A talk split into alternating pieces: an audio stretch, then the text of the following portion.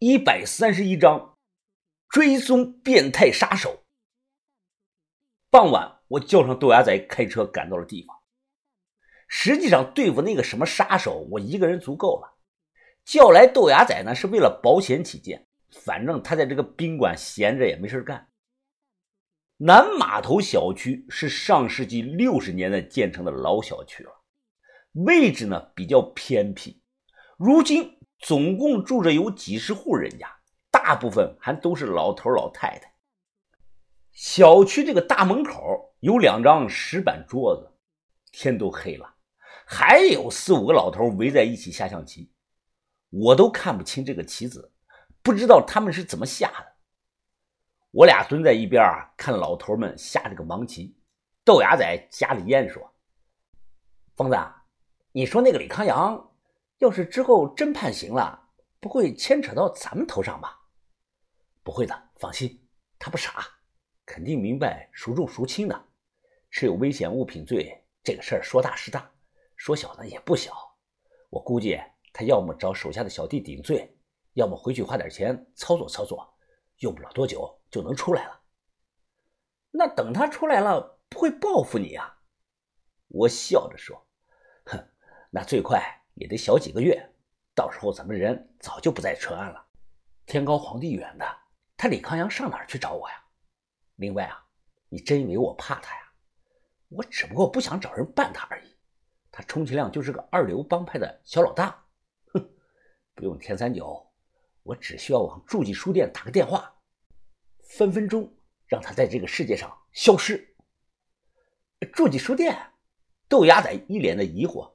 啊，没什么。我摇了摇头，接着说：“哎，我呀，现在就是心里有口恶气想出。哼，妈的，我这么一张帅面容，让这帮孙子给害得缝了几十针。哎，疯子，你不是头上缝的针吗？一样的，反正这口气不出，我晚上睡不着觉。等我找到那个小子，看我怎么办他。”豆芽仔他挠了挠头。哎，对了。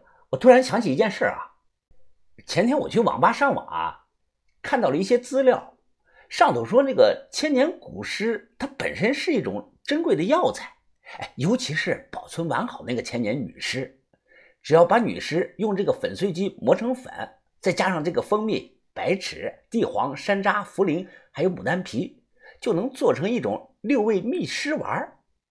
哎，疯子，这种丸啊，男的吃了。不但能大补肾阳，还能治这个偏瘫和中风呢。哎，你说咱们要不要把威平山的这个千年女尸再挖出来试上一试啊？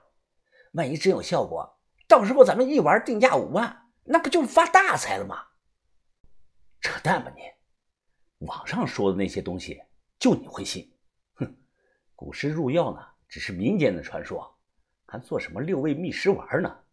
你怎么不做个汇仁吃宝片呢？万一把别人毒死了，你我担不起那个责任。疯子，你看你，我就是随口说说嘛。吃马，赶紧把我的马放回去。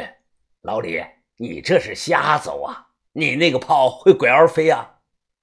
啊，不行不行，我这个老眼实在是看不清了。要不咱们今天就到这里吧，明天再接着下。啊，行，那今天就先到这里。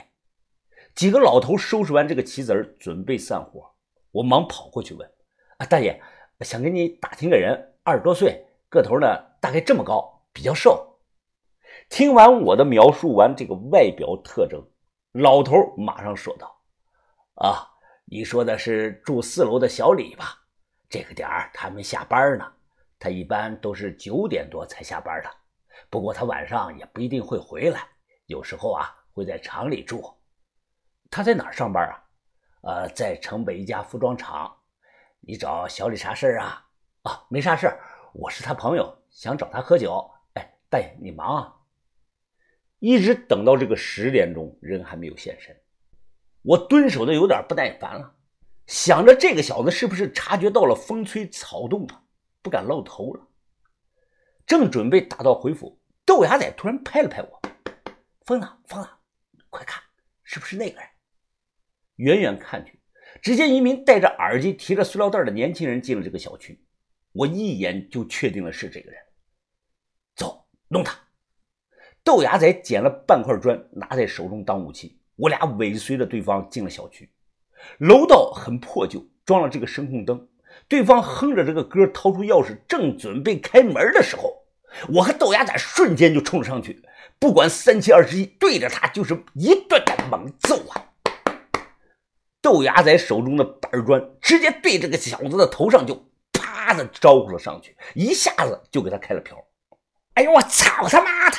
他反应过来，怒声的大骂，掏出一把水果刀，胡乱的挥舞。豆芽仔差点就被他用刀给伤到。我操！豆芽仔大喊一声，搂住他这个腰，直接将人就撞到了墙上。我扣住他这个手腕，反手将刀给夺了过来。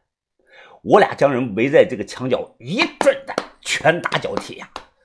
我心里憋着怒火，所以下手比较重。我直接用这个脚后跟冲着他这个脑袋上猛踹，砰砰！停停停！呃，别打了，我招我招，你们问什么我都招。我和豆芽仔停了下来。此时地上溅了不少的血，对方双手抱着头，不停的求饶着。见状，豆芽仔又跳起来，砰的一脚踹在他的身上。抬头看看，认不认识老子谁？对方满头是血，脸肿得老高。他抬头望了我一眼，大喘着气说：“哥，哥哥，你饶我这一次吧，我只是奉命行事啊，是镇海帮老大让我去搞你的。老实点说实话，你叫什么？我我我叫李宝山，哪里人？广广东江门人。”我点了点头，他口音就像那边的。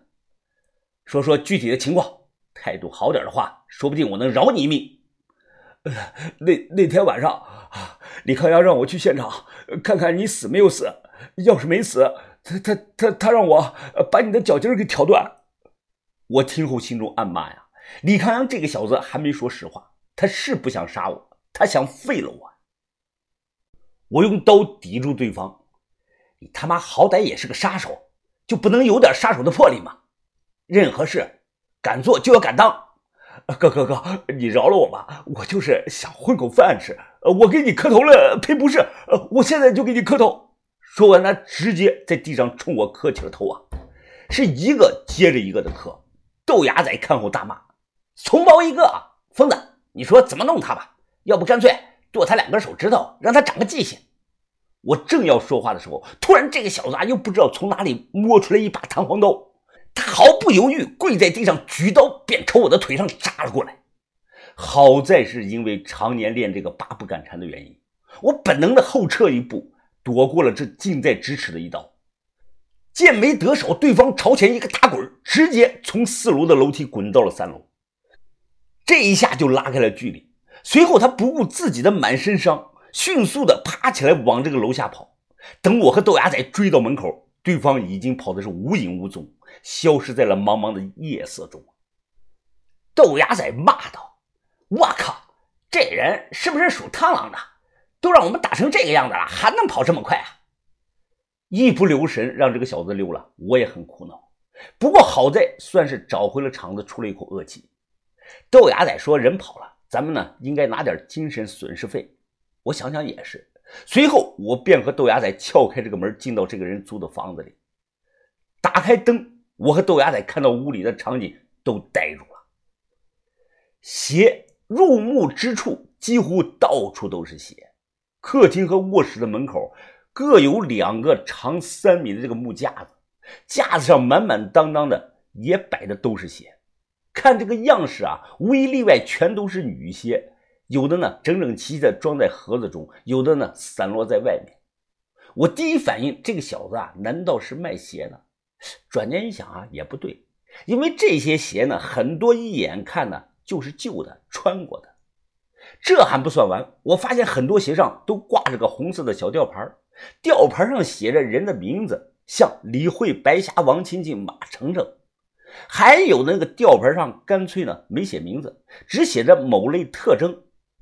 比如啊，北宿舍三楼的刘海女，花园小区柔姬女，文创园会计大胸妹妹等等等，看得我这个大脑短路了，眼花缭乱的。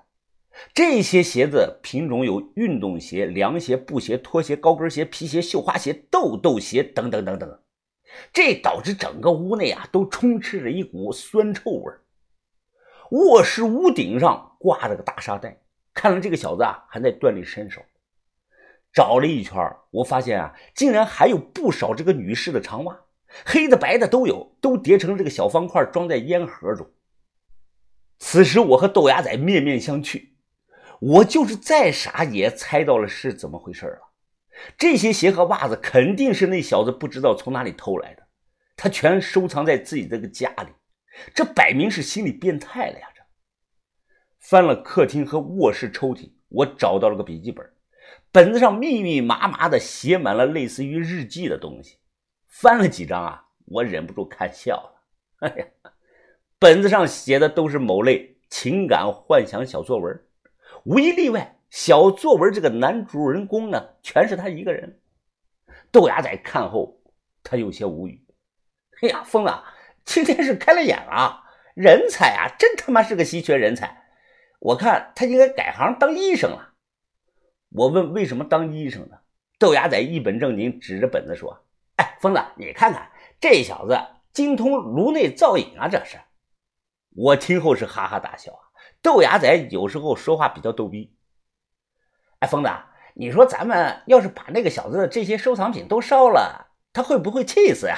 啊！我摇头笑道：“呵呵，人家打了，我气也出了，差不多得了，没必要做的太绝。这估计啊是那个小子好几年的藏品，做人留一线，日后好相见嘛。”说完，我随手推开这个卫生间的门呢，想上个厕所。哎，这什么东西啊？卫生间呢本来就很小，我刚进来便看到这个角落摆了个体积很大的东西，看样子似乎是个柜子。奇怪的是啊，这个柜子呢整个用红布盖着。我一把扯掉这个红布，露出来这个东西的庐山真面目。